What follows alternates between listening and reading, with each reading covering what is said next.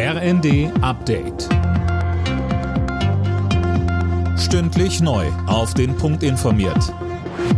Ich bin Daniel Stuckenberg. Guten Tag. Die Gesundheitsminister von Bund und Ländern beraten heute über das neue Infektionsschutzgesetz. Es sieht unter anderem vor, dass in Bus und Bahn weiter eine Maskenpflicht gilt. Auch eine Maskenpflicht in Schulen ab der fünften Klasse ist wieder im Gespräch, allerdings nur in Ausnahmefällen.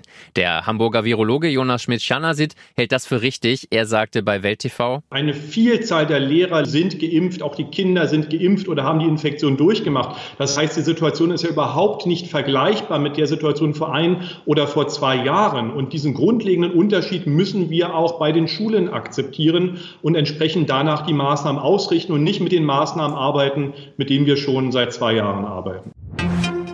In der EU gilt seit heute der sogenannte Gasnotfallplan, um sich auf einen möglichen kompletten Lieferstopp aus Russland vorzubereiten. Vorgesehen ist, dass die EU-Länder ihren Gasverbrauch von diesem Monat an bis März freiwillig um 15 Prozent drosseln. Deutschland muss dabei mehr sparen als andere Staaten, weil es besonders abhängig von russischem Gas ist, so Wirtschaftsminister Habeck. Falls die Einsparbemühungen nicht ausreichen, will die EU verbindliche Ziele anordnen.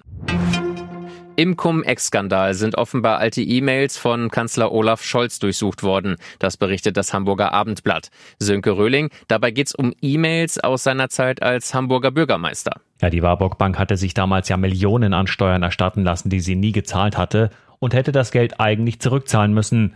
Darauf hat die Stadt Hamburg aber verzichtet. Und jetzt wollte man herausfinden, ob und wenn ja, wie Scholz damals Einfluss darauf genommen hat. Scholz soll sich damals auch mit dem Chef der Bank getroffen haben. Bisher konnte er sich aber angeblich nicht erinnern, worum es dabei ging.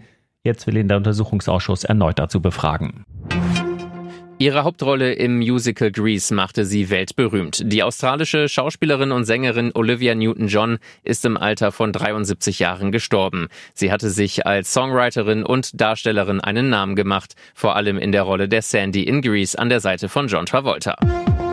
Alle Nachrichten auf rnd.de